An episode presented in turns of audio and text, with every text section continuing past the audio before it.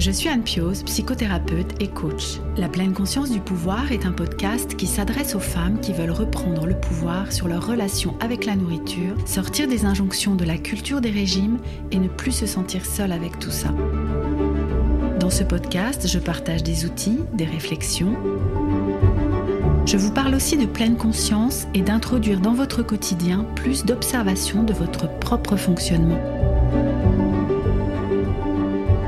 Je vous propose également des témoignages de femmes qui vivent ou ont vécu un trouble du comportement alimentaire ou une relation compliquée avec leur alimentation. Leurs témoignages vous permettront, je l'espère, de réaliser que nous sommes nombreuses à nous retrouver prises au piège de cette relation toxique. Je vous laisse avec l'épisode du jour. Je suis venue ici euh, pour parler euh, de mon rapport à l'alimentation qui me suit euh, depuis l'âge de mes 15 ans à peu près. Mes parents, en fait, ils sont très vite aperçus du fait que je perdais du poids. Euh, mais pour moi, je, je, faisais pas de l'anorexie, c'était pas possible. Et c'est à ce moment-là que je me suis dit, ouais, mais tu vas remanger, mais tu vas quand même contrôler. Moi, j'ai quand même 15 ans de recul sur ce comptage de calories. Mais vous savez pas dans quoi vous vous embarquez, c'est pas une vie en fait. Et je me suis dit, tant qu'à faire, sautons des repas. Donc j'avais inventé le jeûne intermittent aussi avant l'heure. Mon but n'était pas de maigrir, mon but c'était juste de pas grossir. Ça a participé au cheminement de me dire que maintenant que j'avais un enfant, que j'avais ce petit être, euh, que voilà, je, je voulais pas qu'elle ait une maman malade. C'est là que j'ai accepté de me dire que je m'en sortirais pas seule en fait. La société changera pas du jour au lendemain, mais voilà, on peut, petite brique par petite brique, essayer de véhiculer des messages. Bienvenue dans l'épisode 32 du podcast La pleine conscience du pouvoir. Aujourd'hui, vous allez découvrir le parcours de Caroline. Grâce à son témoignage, vous allez réaliser que l'on peut souffrir d'anorexie sans pour autant être dans un sous-poids alertant. Pour Caroline, tout a commencé à l'âge de 15 ans lorsqu'elle a souhaité perdre 2-3 kilos pour mieux s'intégrer aux jeunes de son âge.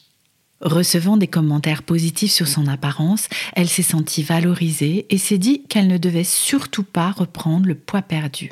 Sauf que son poids a continué à chuter. Ses parents s'en sont vite rendus compte et l'ont emmené consulter un spécialiste qui a diagnostiqué l'anorexie et lui a demandé de reprendre un peu de poids pour ne pas être hospitalisée. Caroline a alors décidé de contrôler les choses en reprenant les kilos demandés, puis en stabilisant son poids grâce au comptage de calories. Pour elle, tout allait bien, tout était sous contrôle.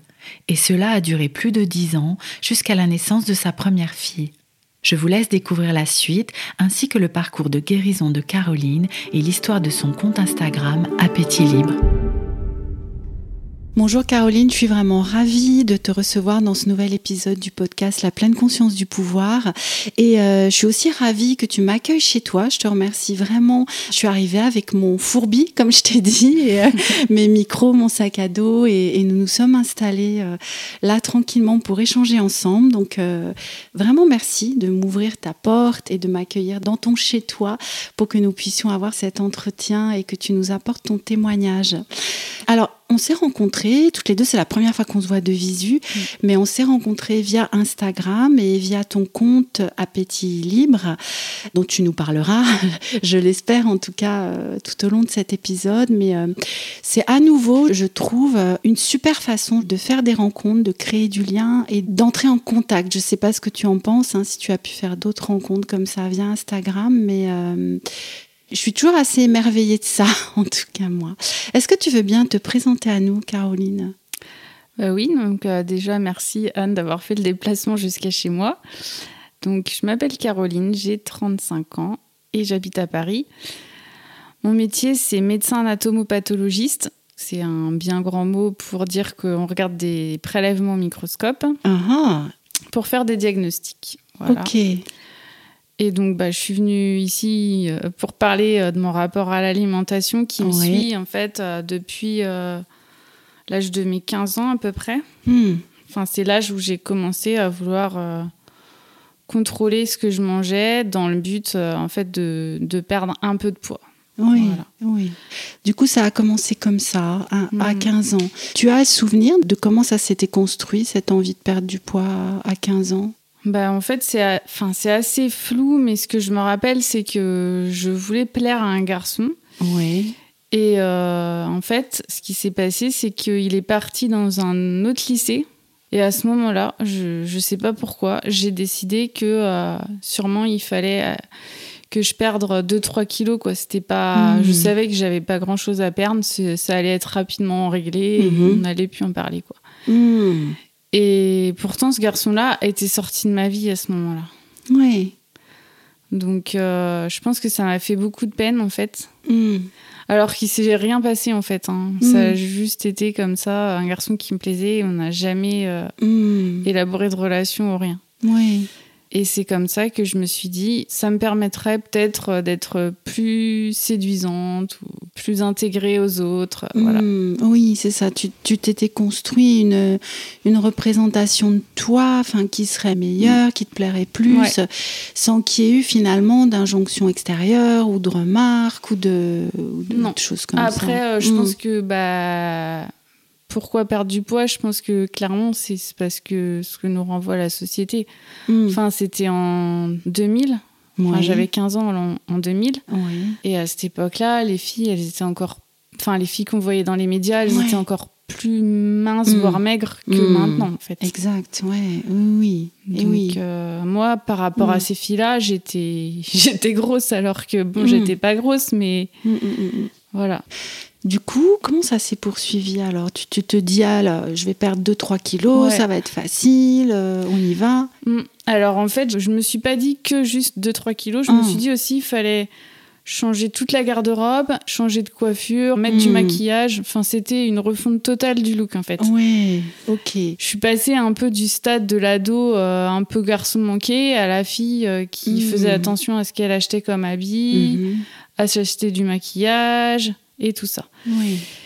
Et du coup, ben, j'ai eu des commentaires assez positifs. Ouais. Et donc, c'était concomitant avec une petite perte de poids. Hmm. Et du coup, ça m'a un peu euh, donné un sentiment. euh, De cause à effet, en ouais. fait. Et puis, j'étais contente de recevoir ces commentaires euh, Ben oui. positifs. C'était très valorisant, Voilà, du coup. je me sentais valorisée. Hmm. Et du coup, ben, une fois que j'ai atteint ce- cet objectif de perte de 2-3 kilos, Mhm. là, je me suis sentie déstabilisée. En fait, je me suis dit, euh, quand même, tu as quand même changé ton alimentation. Comment tu vas faire maintenant? Parce que si tu reviens comme avant, tu vas revenir au poids que tu étais avant. Eh oui, Donc je me suis dit, bon, bah voilà, va falloir Mm. euh, faire attention tout le temps, quoi. c'est ça. Tu te retrouvais coincée, en Ouais, fait. euh. j'étais coincée. Hmm. Et du coup, j'ai continué à contrôler mon alimentation, mais ça a dérapé parce que, en fait, je continue à perdre du poids. Hmm. Je savais plus comment manger, en fait. Parce Et que d'un certain côté, c'est hyper dur de stabiliser un poids quand c'est pas le sien. Et oui, parce qu'avec le recul, tu peux te dire qu'il était déjà en dessous, en fait, Ouais. euh, de, de ton poids de forme. Ouais, j'avais, en fait, j'avais suffisamment contrôlé mon alimentation pour être en dessous de mon poids de forme. Mm. Et donc forcément, si tu voulais y rester, fallait rester dans ce contrôle. Mais en restant dans ce contrôle, tu perdais encore plus de poids. Et voilà, c'était une Et spirale. puis je euh, pense qu'en fait ça a commencé aussi parce que j'ai pris un peu de poids subitement en fait, comme à 15 ans souvent ça peut Oui. arriver. Oui. Et du coup euh, je crois que c'est à la médecine scolaire ou un- parce que je me pesais pas en fait à la médecine scolaire. euh, j'ai pris un peu de poids et c'est là que je me suis dit ah oui quand même alors que c'était l'évolution naturelle de mon poids je pense à cet Mm. âge-là Mm. et ça aussi ça a participé au fait que je me suis dit il va falloir euh, faire attention Ouais, donc, donc du coup, face à cette prise de poids, tu as réagi comment? Ben, je me suis dit, voilà, ben, je vais contrôler un peu mon alimentation et puis ça va bien se passer, je vais reperdre du poids. Mm. Et euh, ce que j'ai fait en premier, c'était euh, de supprimer le goûter, en fait. Mm. Je me suis dit, en plus, bon, le goûter, euh, c'est pour les enfants. Mm. En plus, au lycée, souvent, on finit à 18h. Donc, 18h après, l'heure du repas est pas si loin que ça. Je me suis dit, c'est bon, tu vas réussir à tenir. Mhm. Et c'est comme ça que ça a commencé. J'ai demandé à ma mère d'aller à la cantine, alors que j'avais strictement pas envie d'aller à la cantine. Mm. Mais c'était pour cacher à mes parents Ah que j'allais me mettre à manger moi. C'est ça. Et du coup, c'était caché parce que mes parents s'en rendaient pas compte. Parce que Ben le non. goûter, bon, ils sont pas forcément à côté de moi. Le matin, le soir, je mangeais comme avant et j'ai juste diminué ce que je mangeais à la cantine. Euh, Je faisais super gaffe. Mm. Je finissais pas mon plateau, alors que j'aurais voulu le finir, quoi. Mm. Et euh, bah, le goûter, j'en prenais plus. Donc euh, Mm. voilà, ça, ça m'a suffi à perdre mes kilos, euh, mes 2-3 kilos. Hmm, les fameux. Ouais. Et donc, ce que, ce que tu disais juste avant, c'est que voilà, il y a une, une sorte de spirale qui s'est Mhm. installée. Il faut que je continue à contrôler, sinon je vais reprendre. Et donc, je continue à perdre, je continue à perdre. Qu'est-ce qui s'est passé ensuite? Mes parents, en fait, ils sont très vite aperçus du fait que je perdais du poids. Parce qu'en fait, ils avaient l'expérience de ma sœur qui a fait de l'anorexie aussi. Et elle, euh, Ok. Descendue. Elle, elle a carrément euh, arrêté de manger total, quoi. Hmm. Et elle a perdu beaucoup de poids. Elle s'est retrouvée à l'hôpital avec une sonde. Et moi, j'avais déjà vu tout ça. Hmm. Mais moi, pour moi, c'était pas ça que je faisais. Ben non. Moi, c'était juste un régime. Hmm. Voilà. C'est Plus j'avais des, il y avait les magazines féminins de ma mère à la maison, donc je voyais bien les Weight Watchers, tout ça. Je voyais qu'il y avait des aliments qu'on pouvait bien consommer à volonté, les autres il fallait pas trop faire. On pouvait, mais il fallait faire attention. C'est ça, c'est ça. Et donc mes parents ils m'ont dit, on va t'emmener, euh, Caroline, t'as- t'as- tu fais de l'anorexie, on va t'emmener voir euh, le médecin qui a suivi ta sœur. euh. Mais pour moi, je, je, je faisais pas de l'anorexie, c'était pas Hmm. possible. Ben non. Et puis lui, bah, il m'a confirmé que c'était de l'anorexie. Bah, Mhm. Et il m'a dit, ben, alors que mon poids était pas encore trop critique, il m'a dit, euh, si tu prends pas euh, 3 kilos ou un truc pas grand chose, quoi, Mhm. on va t'hospitaliser. Mm. Et ça, ça m'a. En fait, j'avais vu ma sœur avec une sonde Hmm. et ma sœur, elle est restée pff, des mois à l'hôpital et elle avait ni téléphone, ni Mm. visite. hein. Hmm. J'ai vu l'enfer que c'était. J'ai été privée de ma sœur pendant presque un an. Eh oui. Et j'ai vu l'enfer que c'était. Et Ah. en fait, bah, j'ai remangé euh, de mon plein gré, je me suis forcée. Et c'est à ce moment-là que je me suis dit, ouais, mais tu vas remanger, mais tu vas quand même contrôler. Et donc Hmm. là, j'ai commencé à compter les points Weight Watcher Hmm. en me disant, c'est bien, comme ça, je vais savoir que je mange suffisamment, Oui, mais pas trop. c'est ça. Et puis après, je suis passée des points aux calories parce que c'était quand même plus précis. Eh oui. Et puis je me suis dit, ben, si tu te mets la barre à 1900-2000 calories, c'est parfait. C'est une Mhm. alimentation pour une femme adulte. Et comme ça, bah, du coup, ça sera bien. Donc j'ai repris euh, bah, ces 3 kilos qu'on me demandait. Mhm. Et puis bah, j'ai réussi à peu près à les stabiliser. Ouais. Et après, bah, du coup, tout le monde m'a laissé tranquille. Hmm. J'ai eu quand même un petit suivi avec une psy à laquelle je romançais un peu euh, la situation parce que Mhm. dans ma tête, pour moi, tout allait bien. Hmm. En fait, je me disais, c'est chouette, je compte mes calories, euh, tout est sous contrôle. C'est ça. Et en fait, je me disais, mais c'est chouette, je vais faire ça toute ma vie, quoi. Enfin, pour moi, c'était normal. Oui, c'était devenu euh, ton mode de vie, Mm. en fait. Ouais. Euh, Et en fait, c'est mm. le mode de vie euh, qui actuellement est prôné par certaines personnes euh, sur Instagram, YouTube ou autres. Et euh, à l'époque, c'était n'était pas du tout. hein. À l'époque, on Mm. était dans les régimes purs et durs. Oui, oui. Et du coup, maintenant, je me dis, mais moi, j'ai quand même 15 ans de recul sur ce comptage de calories, mais vous savez pas dans quoi vous vous embarquez. Mm. C'est, Mm. c'est pas une vie, en fait. Non, non. Sauf qu'à ce moment-là, tu t'es dit, bah voilà, j'ai trouvé la solution Oui. finalement à mon Il y aurait eu problème. Instagram, j'aurais pu créer un compte, euh, Mm. compter les calories avec moi. Oui, c'est ça, tout ensemble. J'aurais pu ça. créer un compte, ça aurait pas été Ouais. appétit, mais bon, à l'époque, il n'y avait pas. Il y avait, oui, c'est ça, la question se posait pas. Ouais. Ouais, et du coup, et ce que tu dis, c'est que bah tout le monde te fichait la paix du coup, Ouais. puisque c'était redevenu normal. Puis j'arrivais à avoir une vie sociale euh, correcte. hein. J'arrivais de temps en temps à sortir au resto, à aller manger Mm. chez des gens.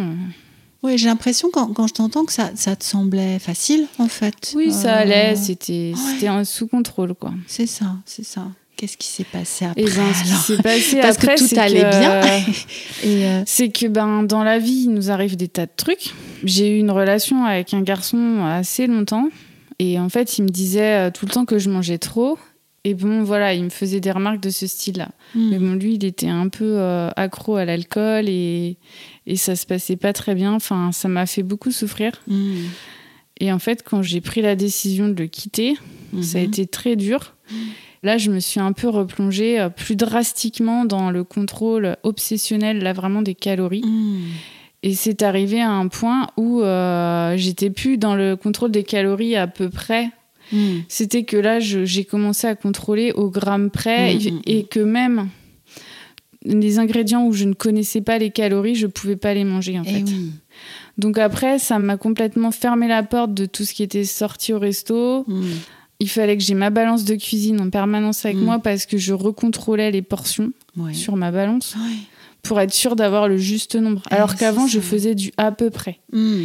Et que quand j'allais au resto, j'estimais du à peu près, quoi. Oui, oui. Et là, je suis passée dans un truc bien plus. Mm. Voilà. Tout ça en faisant mes études de médecine. Et en fait, pendant Mm. mes études de médecine, j'ai été amenée aussi à faire des stages où des fois on n'avait pas le temps de manger. Mhm. Et du coup, je me suis rendu compte que je pouvais sauter des repas et que ça allait en fait. Et que même ça me donnait de l'énergie. Et je me suis dit, ouais, en fait, euh, tant qu'à faire, Mm. Bah sautons oui. des repas. Et oui, c'est encore plus simple, entre guillemets, Oui. quoi. Ouais. Et après, je me suis dit, mais quand même, parce que j'avais quand même cette. euh, J'étais quand même en médecine. Je me suis dit, mais c'est quand même important de manger, quoi. Ça, j'avais toujours cette Mm. notion qu'il fallait quand même pas déconner. Mm. Et je me suis dit, ça sera bien, comme ça, tu pourras manger un plus gros repas en une seule prise. Mm. En gros, te faire une espèce de, de pseudo-crise, contrôle, un peu euh, contrôlée quand tu veux, puisque le reste du temps, tu fais ton jeûne. Eh Donc, ben j'avais inventé le jeûne intermittent Oui, aussi avant l'heure. Et oui, c'est. Et c'est comme ça que ça Ah, a ah. dérapé et où je me suis retrouvée dans un truc où euh, il y avait non seulement la restriction calorique, mais après la restriction horaire. Mm. Où je m'étais dit, bah, en fait, plus tu arrives à en faire Eh oui. encaisser à ton corps, tu te dis, tu l'as fait une fois, tu peux le faire deux fois et tu peux même sauter deux repas de suite. Mm. Et c'est comme ça qu'après, je me suis retrouvée à faire euh, plus qu'un seul repas par jour Mhm. Et à manger 2000 calories en un seul repas par jour. Mm. Tu définis ça un peu comme une crise euh, préméditée ou une crise Ouais. encadrée finalement, C'est ça, ouais. ça? En fait, je dépassais pas, donc il n'y avait pas de perte de contrôle. Donc pour moi, j'étais pas boulimique. hein. Mm.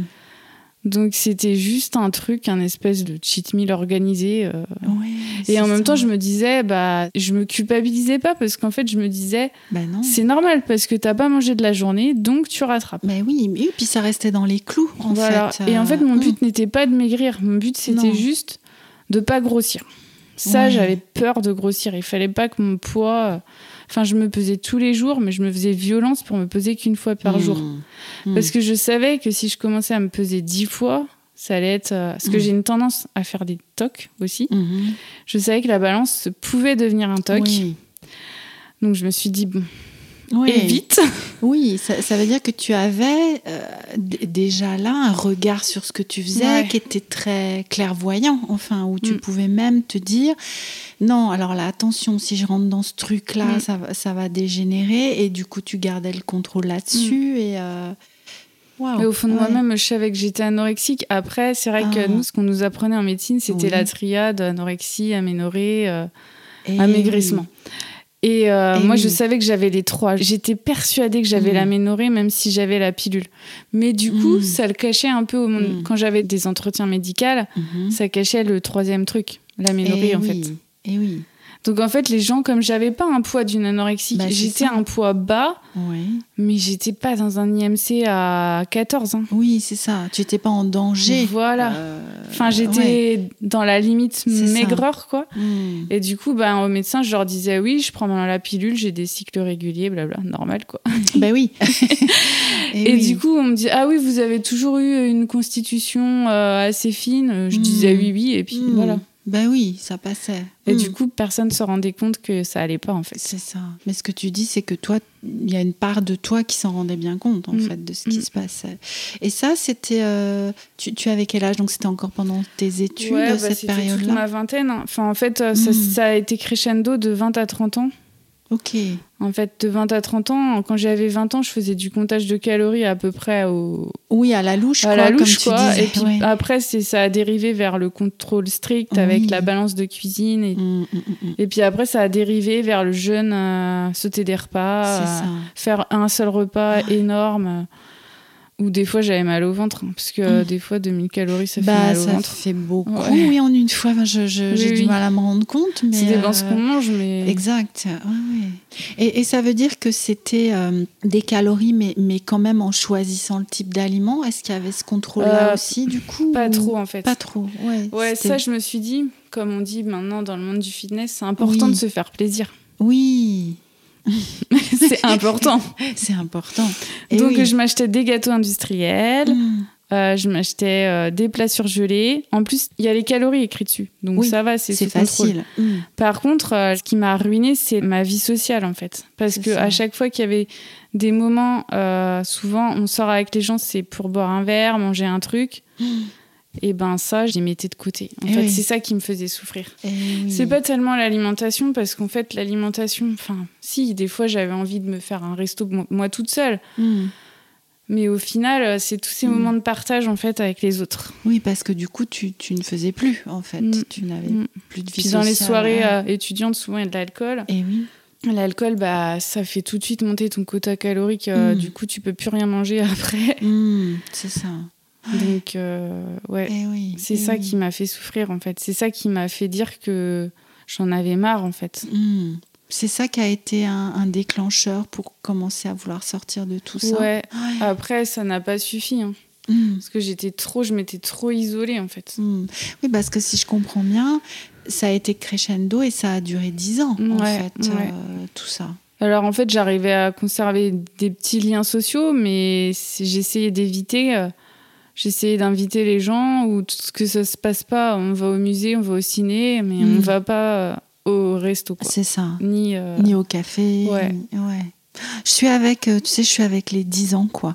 Je sais pas maintenant avec le recul si ça te paraît long, pas long, enfin, j'en sais rien, comment toi tu le vois, mais, mais moi je me dis 10 ans à contrôler. Ouais, à- ça avait calculer. avant, quoi. et ça avait commencé avant. Et puis ça s'est pas fini Mm. quand j'ai eu 30 ans. Non. En fait, euh, ce qui s'est passé, c'est qu'à 30 ans, euh, bah, j'ai- on a voulu avoir un enfant avec oui, mon mari. oui. Et j'ai arrêté la pilule et comme je m'y attendais, je n'ai pas eu ma règle. Et oui, tu, tu le savais au fond de Je toi, savais, mais là, voilà, c'était noir sur blanc, quoi. Ouais, Enfin, je savais que j'étais Mm. pas en capacité. Enfin, je le sentais dans. Dans ton corps. Mm. Mm. Et du coup, ben, on a euh, attendu deux ans avant d'aller faire une PMA. Ouais. Et c'est là que ben, ça a marché du premier coup. Uh-huh. et que j'ai eu ma petite fille. euh, et, ça a participé au cheminement, en fait, de me Mm. dire que maintenant que j'avais un enfant, euh, que j'avais ce petit être, euh, que voilà, je, je voulais pas qu'elle ait une maman malade. euh, Mm. Je voulais pas ça, quoi. Oui. c'est là que euh, il y a eu plusieurs choses. hein. Ça n'a pas été un déclic comme ça. Le jour de l'accouchement, je me suis dit, ça y est, c'est fini. Mm, mm, mm, mm. Non, parce que justement, le jour de l'accouchement, euh, je me suis dit, bon, bah.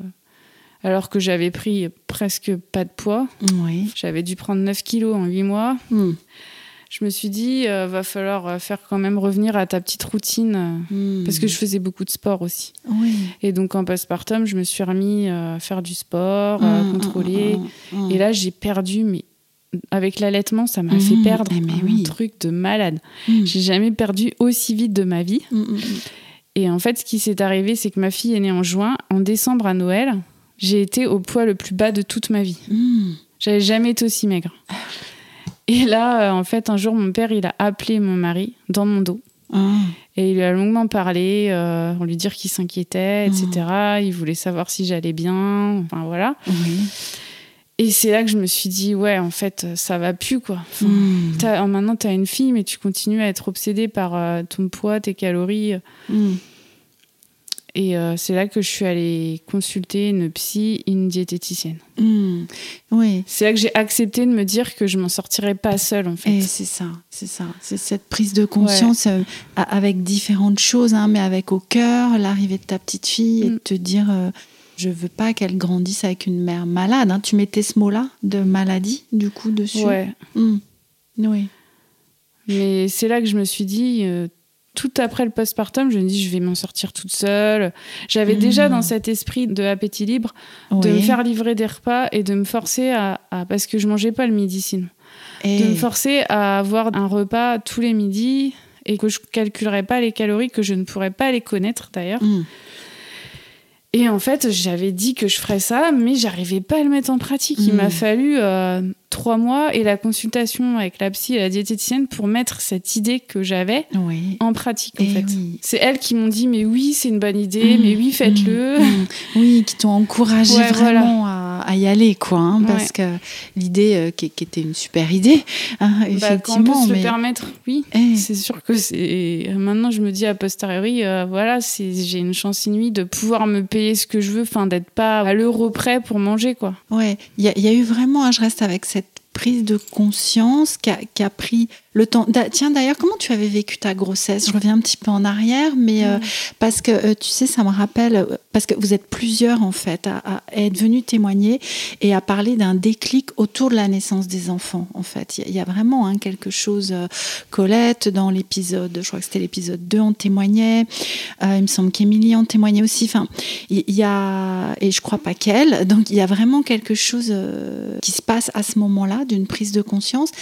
Mais avant ça, il y a la grossesse. Et du coup, comment tu l'avais vécu, toi, cette grossesse? Donc, tu avais pris le minimum de poids, en fait Parce que tu continuais à. Ah, je continuais à contrôler, ouais. Du coup, je, je crois que j'avais même pas augmenté. Enfin, peut-être que j'avais augmenté 100 ou 200 calories, ce que je m'étais dit quand même. Il y a un bébé quand même. Oui. Et ma grossesse s'est à peu près bien passée. Enfin, j'ai bien vécu, en fait, le fait que mon ventre s'arrondisse. Oui. Parce que ça, il faut savoir que ce complexe du. J'ai un complexe sur mon ventre. Ok. Ça aussi, ça a participé au déclenchement de ma maladie hmm. parce que je le trouvais toujours trop gros. Trop gros. Hmm. Ouais. Et en fait, là, je me suis dit, c'est le seul moment dans ta vie où tu peux t'en foutre de ton ventre. Oui. T'attends que ça qu'il soit gros pour qu'on te laisse la place dans les transports en commun. Exact. Et passer la première dans les supermarchés, ça c'est. Et c'est vrai que bah, j'ai super bien vécu le fait d'avoir un gros ventre. Je trouvais ça sympa. Et euh, niveau alimentation, par contre, euh, bah, j'arrivais pas à lâcher le contrôle. Mm. Et en fait, j'ai continué à faire de la course à pied, c'était mon sport de prédilection, jusqu'aux 5 mois de grossesse. Et là, un matin, je me suis réveillée avec une énième fracture de fatigue. Et comme en mm. fait, dû à mon aménorrhée, j'avais développé une ostéoporose, mm. en fait, je me faisais des fractures sans traumatisme.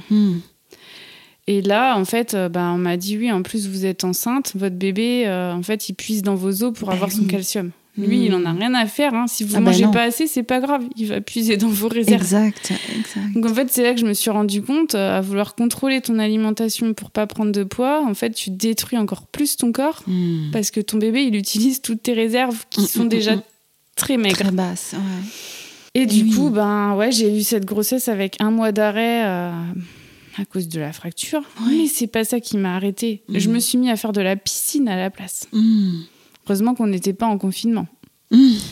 Parce que là, je sais pas ce que j'aurais fait. J'aurais eh pété un câble. Et eh oui, oui, Donc, du coup, je me suis mis à la piscine quasiment tous les jours. Mmh. Je pouvais pas lâcher ce sport. Ben non. Oui, donc c'était à deux niveaux. Il tu contrôlais ce qui rentrait, tu contrôlais ce qui sortait, en fait. Hein. C'est euh, ça. Donc, la naissance de ta fille, l'allaitement, tu perds beaucoup de mm. poids, il y a la sonnette d'alarme, et là, voilà, tu commences à mettre en place des solutions, des aides, du soutien pour, pour t'en sortir. Donc, euh, ça, c'était il, y a combien de temps? C'était, bah, alors j'ai commencé un peu en septembre 2018. Oui. Mais quand j'ai rencontré ma diète. Là, ça a été le début. De cette aventure-là, en fait. Euh, tu veux nous en parler un peu de ce processus-là, jusqu'à aujourd'hui? C'est long. Hein. Euh, je pense que euh, quand on a vécu plus de 15 ans là-dedans, euh, mm. on s'en sort pas du jour au lendemain. Non. Et donc j'avais commencé par faire des séances d'hypnose. Oui. C'était bien, mais en fait, ce que je trouvais qui allait pas, c'est que finalement, je parlais très peu. Je mm. disais pas ce que j'avais sur le cœur. C'était juste que j'écoutais la personne. Mm. Voilà. Donc ça m'a fait cheminer quand même. Elle m'a fait quand même travailler des trucs. Puis après, je me suis dit, je vais prendre une psychologue classique. Mhm. Et puis, ben, on a beaucoup parlé de moi, etc. Bah, c'est sûr que, enfin, il y a des choses psychologiques qui n'allaient pas, mais c'était des vieux dossiers, quoi. J'avais l'impression quand même d'avoir tiré un trait sur certains trucs. Oui. Et je me suis dit, bah, ce qui va pas encore avec cette psy, c'est qu'en fait, on parle jamais d'alimentation et que c'est quand même le cœur du problème. Mhm. Et là, j'ai pris mon courage à deux mains en me disant que j'allais voir une diététicienne. Et je mmh. savais qu'elle allait me demander euh, qu'est-ce que vous mangez tous les jours. Mmh. Ça, j'avais vraiment pas envie d'en parler parce que j'avais mmh. honte en fait. Ah, c'était cette émotion-là hein, ouais, j'avais honte. Ah. En fait, c'est super bien passé parce qu'elle a été super bienveillante. Elle m'a pas brusquée en fait. Elle m'a accompagnée dans mon propre cheminement. Sans jamais, rythme. ouais, voilà. Elle Mm. m'a jamais dit. Je sais qu'à chaque fois que j'allais la voir, elle me disait Est-ce que vous faites encore du sport? Diminuez le sport. Je lui disais Non, je peux pas. Enfin, Mm. et du coup, elle me brusquait pas. Elle me disait Oui. Bon, bah, continuez, euh, on verra ça plus tard. Mhm. Et petit à petit, ça a été par étapes en fait. Comme je faisais un seul repas par jour, Mhm. on a dit Bon, bah, on va commencer à faire un repas du midi, enfin un autre repas dans la journée, Mhm. sans contrôle, sans rien compter du tout. Mm. Et c'est là que bah, j'ai commencé à tester plein de restos euh, parce que ça fait 10 ans que j'habite à Paris et j'ai jamais fait un seul resto. Enfin bref, enfin jamais. J'ai- Je connais pas grand chose en fait. Mhm. Et en parallèle de ça, le soir, j'avais rien modifié. Je continuais à manger mes 2000 calories en un seul repas. Mm. Et je lui ai aussi demandé d'arrêter de me peser en fait. Oui. Et elle a accepté Ah. alors que je pensais qu'avec mon IMC qui était limite, elle Oui. allait vouloir contrôler euh, que je Mm. prenais bien du poids. Elle a dit non, bah si vous voulez pas vous peser, on se pèsera quand on sera prête. Mm. Et euh, je me suis pas pesée pendant trois mois Oui. en faisant ça. Ok, ça veut dire que tu t'en étais sevré de la balance aussi à la maison à la coup, maison, hein. ouais. Donc Mm. chez elle, j'allais la voir euh, toutes les deux semaines. Mhm. Et chez moi, enfin, il n'y avait pas de balance. Mm. Pendant deux mois, donc j'avais cet ancien repas unique Oui. plus ce nouveau repas Mm. que j'avais. à- Donc ça faisait un excédent de calories, j'en étais consciente. Mhm.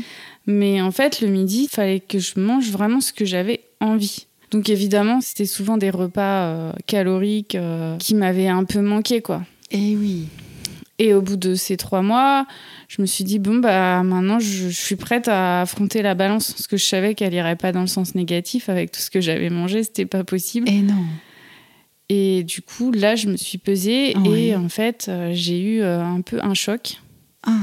Parce que euh, j'avais pris que 2 kilos. Ah.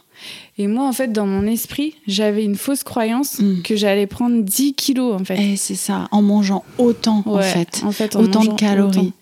Mm. Et là, elle m'a dit, ben non, vous savez, euh, prendre du poids, c'est long. Mm. C'est bien plus long que d'en perdre. Mm. Parce qu'on peut perdre facilement 2-3 kilos en une semaine. Mais prendre des kilos, c'est long. Et c'est là que je me suis dit, waouh, Waouh. je suis pas sortie de mon truc. En Eh fait, ça va oui. être hyper long de Eh retrouver oui. un poids de forme.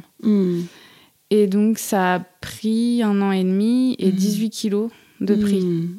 Et c'est petit à petit, en fait, en reprenant du- des kilos, que naturellement, le soir, j'avais plus envie de manger 2000 calories, en fait. Mm. Je me Mm. forçais pas, c'est juste que ça faisait trop, quoi. C'était too much. Et petit à petit, j'enlevais des trucs le soir. Et donc après, ça s'est rééquilibré. Mm. euh, j'ai aussi à un moment un- incorporé un petit déjeuner. Enfin, j'ai plus réparti, en fait. Oui. En essayant d'écouter plus euh, mes envies. Et... Ouais, moi, moi, je suis vraiment avec euh, cette euh, bienveillance de la diététicienne et sa, sa patience à te laisser aller à ton rythme, en fait, hein, Mm. Ouais. à, à pouvoir euh, voilà, te suivre, en fait, dans, dans ce rythme-là. Et puis aussi, bah, ces deux kilos-là, en trois mois, hein, c'est Ouais. ça, hein, et te dire, ah que- comme euh, alors voilà moi je moi je suis euh, ni médecin ni euh, diététicienne mais mais, mais j'imagine de quelque chose du métabolisme qui, qui a du mal en fait ouais. à se remettre en route ou quelque chose Mm. comme ça Mm. Après, ça, c'est propre à chacun. Je pense qu'il y en a Mm. qui auraient pris plus de poids, mais Oui. je partais pas non plus de 1000 calories par jour. Je mangeais 2000 calories déjà. Bon, je pense que j'avais quand même un apport euh, minimal, oui, quoi. Et oui. Et comment tu le vivais émotionnellement alors cette prise de poids? Dès le départ, enfin, ça peut paraître bête, mais moi j'ai trop kiffé en fait. C'est- C'est-à-dire que j'ai commencé à redécouvrir euh, de la nourriture que je mangeais plus en fait, Eh, c'est ça. ou que je m'autorisais pas, et en fait je me suis focalisée là-dessus. Et j'ai oublié en fait le reste. Hmm, C'était le, le plaisir en fait. Ouais. C'est ça hein, quand tu dis j'ai Ouais. kiffé ça. C'était Ouais. Oh, ah ça waouh waouh. Puis me dire que j'allais choisir ce que j'allais manger sans Mhm. avoir euh, un ordre de la maladie derrière qui dit ouais mais non pas ça. hmm, Tu arrivais à la mettre bien en retrait cette que voix là. En fait que le Que le midi. Au départ c'était que Mhm. le midi. Mais pour moi, c'était une victoire parce que, oui. en fait, je compensais pas le soir. C'est ça, mais oui, Mm. c'est là hein, que ça parle aussi de cette euh, détermination que tu avais, de cette motivation en lien avec, avec ta petite fille qui était Mm. là, enfin Ouais. peut-être avec d'autres facteurs, mais en oui, tout puis cas. en même temps, ma petite fille grandissait, Oui. on les veillait à la vie, etc. Enfin, c'était merveilleux, en fait. Mm. Donc, euh, j'avais d'autres trucs à penser ça, que euh, mon corps, en fait. c'est ça. Il y avait quelque chose qui se déplaçait en Ouais, fait, le et en focus. fait, hein. ouais, c'est ça. Mm. Puis, je sais pas, de devenir maman, c'est tellement fabuleux de se dire qu'il y a un petit enfant qui t'attend, euh, Mm. qui est trop content de te voir. Enfin, ça Mm. fait chaud au cœur, quoi. Eh oui, Ouais. eh oui. Ce nouveau défi-là, en fait, Ouais. hein, est venu prendre le pas sur le, le- le défi de contrôle de, Ouais. du poids de l'alimentation. Et, Mm. et oui, c'est un défi merveilleux. Aujourd'hui, tu attends ton second bébé, une, Ouais. une petite fille. hein. Je pense que quand ce podcast va sortir, enfin c'est même sûr, elle sera sans doute parmi nous. Donc, euh, seconde grossesse, co- comment l'as-tu vécu cette fois, ce- cette grossesse? Par rapport à la première, euh, ça me fait bizarre parce que lors de la première, j'arrivais à manger 2000 calories en un seul repas. Mais clairement, là, je ne pourrais pas. Avec... Il n'y a pas la place. Il n'y a pas la place. Je sais pas comment je faisais. Et en fait, je me dis, le corps, en fait, quand il est sous-nourri, il a une capacité Mm. d'ingurgiter des trucs. Quand on a la cap... Mm, mm, Enfin, après, je veux pas nier qu'il y a des hyperphagies émotionnelles, etc. hein. Je nie pas ça. Mais quand on est dénutri, on a une capacité à mettre un truc, à mettre une quantité Eh de oui. bouffe énorme dans notre corps. C'est clair. Oui, c'est ça. Et là, euh, ben, le premier trimestre, j'avais quelques nausées, donc j'avais moins envie de manger. Mhm.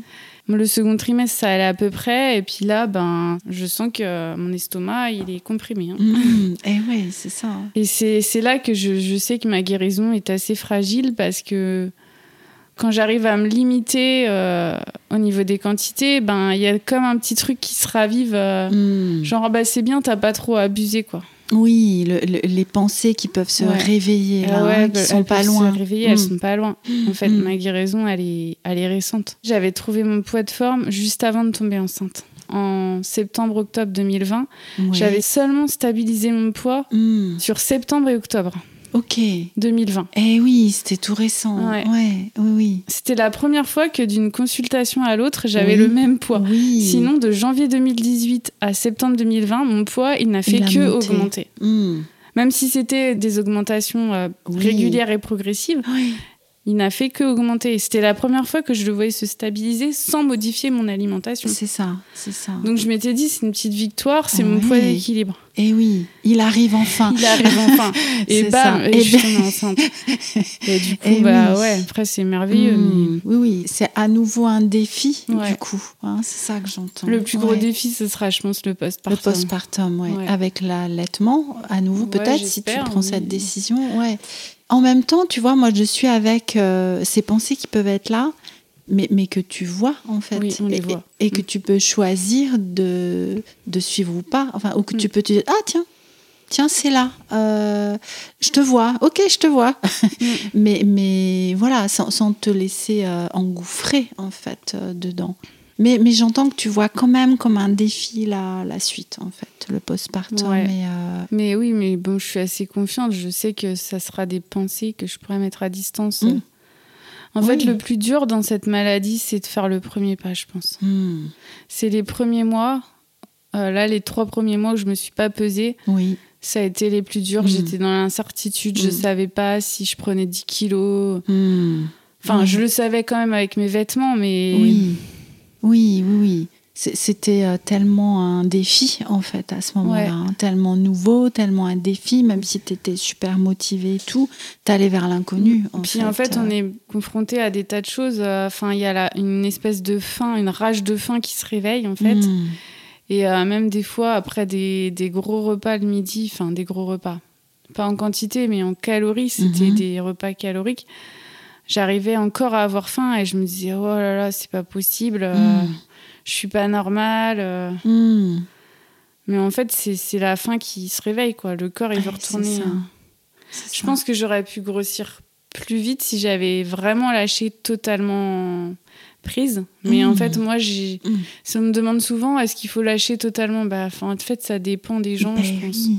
Moi, je me suis fait petit à petit Ouais. et ça m'a bien convenu, quoi. Mais Après, il oui. y en a qui préfèrent tout lâcher, mais des fois, ça Mm. peut être à double tranchant parce que. Ils vont se réveiller dans un mois, ils vont se dire Ah non, non, non, je peux pas faire ça. Et- C'est ça, c'est ça. Ouais, je- j'en reviens vraiment à ce rythme personnel et le rythme de ce qui était possible à la fois pour toi, physiquement, psychiquement, émotionnellement, en fait. euh, et que ça s'est fait comme ça. Hmm. Je suis en train de voir qu'on arrive bientôt à la fin de cet épisode, mais hum, j'aimerais bien que tu nous parles de ton compte Appétit Libre. Alors, que- quand est-ce que tu l'as créé? Qu'est-ce qui a fait que tu l'as créé? Que- Quel est ton message avec ce compte? Quand je l'ai créé, c'était en mai 2020. Oui. J'étais à deux ans de thérapie, en fait. Mm. Donc, moi, j'étais mieux dans ma tête. J'avais repris euh, plus de 15 kilos. Enfin, Mhm. j'étais vraiment transformée. Et en fait, j'avais une passion euh, qui était presque une addiction de tester les restos dans Paris. Oui. Je me disais, ah, je vais créer un compte où je parle des restos. euh. Puis après, je me dis, ouais, mais quand même, j'ai envie de créer un compte sur l'anorexie, mais deux comptes, je vais jamais réussir à gérer deux comptes. Enfin, Mm. et du coup, je me suis dit, je vais créer un mix des deux. Oui. Voilà, je me suis dit, je vais parler de mes découvertes de resto en Mhm. parlant de ma maladie. De faire le lien, en De fait. faire le lien, en fait. Ouais. ouais. Parce que franchement, moi, je pense que ça pourrait être une super thérapie pour plein de gens si on pouvait la rembourser par la sécurité sociale. Oui, c'est ça. Faire livrer. Après, il y a peut-être des gens qui ça plairait pas, mais Mm. honnêtement, enfin, quand on est dans Paris, l'offre, elle est quand même gigantesque. Eh oui. Donc je me suis dit, c'est l'opportunité. Si j'habitais au fin fond de la Creuse, euh, je Mm. pense pas que j'aurais utilisé ce- ce- Non, cette thérapie. c'est ça, c'est ça. Oui, Mm. du, du coup, c'était euh, vraiment le mix des deux. Hein, je suis avec ça. Mm. Moi, ça me met l'eau à la bouche à, à chaque fois. Alors, moi, je suis un peu loin de Paris, donc euh, je, je regarde. Alors, je regarde les photos et tout ça. Mais voilà, c'est c'est quand même un, un conte, euh, même si c'est un mix des deux où tu parles beaucoup d'alimentation hein, et, et aussi de tout ce qui est euh, culture des régimes, enfin Mm. dans, dans quelque chose qui devient aussi militant. C'est l'évolution que m'a fait prendre Instagram en fait. Avec Ah. les rencontres, comme tu disais au début, Mm. on fait des super rencontres sur Instagram. Enfin, moi personnellement, je, je vois que le bon côté parce que en fait, avant, je. je- J'utilisais quasiment pas Instagram, donc je me faisais très peu influencer par la sphère euh, négative. euh, Mm. C'est là que en fait euh, j'ai développé une certaine colère et une certaine rage Mm. parce que pour moi vraiment euh, je suis tombée là-dedans à cause de la société. Parce Mm. que certes j'avais pas confiance en moi, j'ai cherché l'approbation des autres, j'aurais pu me mettre à fumer et à, à faire euh, du shit ou je ne sais quoi pour me Mhm. faire intégrer. J'aurais pu faire ça aussi. Mm. Parce qu'en fait ce qu'à la base à mes 15 ans ce que je voulais c'était intégrer avec les autres. C'est ça. Donc le maquillage et le changement de look et tout ça c'était vraiment dans une volonté de Oui, d'être d'intégration. intégré au groupe. Mm. Et euh, je pense que la minceur a pris le pas euh, Oui. parce que voilà, j'étais quelqu'un euh, qui était assez, euh, assez sérieuse ou je sais pas quoi, mais Mm.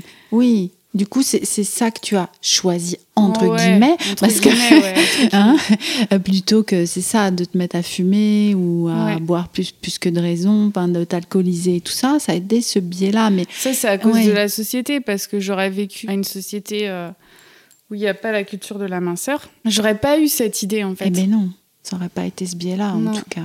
Du coup, avant, avant qu'on se quitte, quel, euh, comment tu voudrais qu'on conclue? Quel message tu voudrais passer? Qu'est-ce qui te semblerait vraiment important à ne pas oublier de dire? Enfin, co- Comment tu souhaiterais euh, transmettre là, euh, dans ces dernières minutes? Moi, ce que je pense, c'est qu'il y a plein de gens qui sont dans l'anorexie sans le savoir. Parce qu'il suffit pas d'avoir un poids bas, malheureusement, c'est Mm, pas mm, mm. du tout un critère en fait. Oui. Et que si vous êtes trop dans le contrôle obsessionnel, euh, c'est qu'il y a un problème.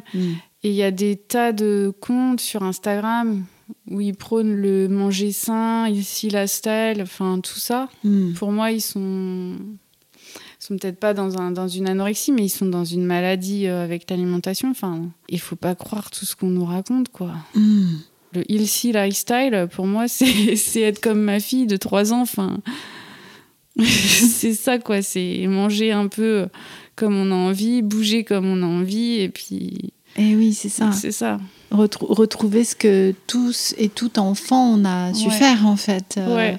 Et que ce serait Et ça. ça, et Ouais. ça d'ailleurs, je l'ai pas dit, mais en fait, de voir une petite fille grandir à côté de soi, Eh oui. sacré message, c'est un sacré enseignement en fait. Mm. De la voir manger, découvrir les goûts, Eh, euh, se réguler elle-même, de s'arrêter de manger, Et oui. c'est dingue. Mm. ouais. Et, et d'autant plus que tu es sensibilisée à ça, donc Ouais. que tu la laisses faire en fait, Oui. hein, et qu'elle a vraiment cette chance d'avoir une mère et des parents qui sont euh, sensibilisés à ça et qui du coup bah la laissent avoir son Ouais. propre Mais processus. C'est vrai que là, je me rends compte que dès très jeune, en fait, Mm. on peut dérégler. Enfin, elle a des, elle a des copines de crèche quand on va chez elle. Mhm. Je vois bien que les parents n'ont pas le même rapport. Ils sont plus dans le truc que tout le monde enseigne.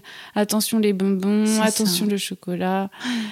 Et c'est vite fait en fait. Qu'un enfant il, associe le chocolat à un aliment euh, interdit. Ouais. Mm, mm, mm. Mais ouais. Donc quelle, quelle chance hein, d'être une petite fille qui grandit dans une famille euh, sensibilisée en fait à, à, rester bah voilà une mangeuse intuitive, régulée. Après voilà c'est une chance parce que voilà nous moi j'ai été confrontée à ça mais elle vivra quand même tant que la société changera pas. Elle vivra quand même dans cette société parce que moi mes parents ils n'ont pas vraiment été euh, sur mon dos. Hein. Et, pourtant, je suis tombée là-dedans, quoi. C'est ça. Je pense que la société changera pas du jour au lendemain, mais hmm. voilà, on peut petite brique par petite brique hmm. essayer de véhiculer des messages. Oui comme ce que tu fais sur ton compte, hein, dans ce côté de diffuser vraiment ces informations-là et ces warnings-là aussi. Euh. Et moi, j'adore tes reels. Je suis fan. je suis ah, toujours fan. Merci, merci. Ça me fait mourir de rire. Donc, euh, allez voir le compte de, Caroline et, ses reels. Comment tu dis à chaque fois? Il y, a une phrase Coucou les gars. Coucou les gars. oui, ça me fait beaucoup rire. Donc, euh, merci pour ça parce que je trouve que le biais de l'humour, c'est un c'est vraiment un biais euh, vraiment chouette en fait pour mm. faire passer des messages. Donc, euh, donc euh, non, c'est chouette. Je te remercie beaucoup, Caroline, Merci beaucoup. de m'avoir accueillie, d'être venue témoigner avec toute ta sincérité. Et je te souhaite une belle fin de grossesse. Et puis, bah, je donnerai tes nouvelles quand l'épisode sortira, si tu le veux bien. Ah à bientôt. À bientôt. Je vous donne comme promis quelques nouvelles de Caroline depuis l'enregistrement de cet épisode. Sa seconde fille est née le 31 août. Caroline se bat toujours avec quelques pensées de restriction, mais tout comme nous l'évoquions dans notre échange, elle peut voir ses pensées et les mettre à distance, continuant à se faire plaisir sans frustration lorsqu'elle mange. Je retiens particulièrement son message de prévention autour de l'anorexie. La frontière est facilement franchie lorsque vous décidez de contrôler votre alimentation, que ce soit en termes de calories, de quantité, de points et ou de moments où vous vous autorisez à manger. Je vous laisse pour cet épisode. N'hésitez pas à contacter Caroline via son compte Instagram Appétit Libre. Je vous mets le lien dans la description de l'épisode. Vos retours, commentaires, avis sur Apple Podcast sont toujours précieux pour poursuivre ce travail. À très bientôt dans deux semaines pour un prochain épisode de La pleine conscience du pouvoir.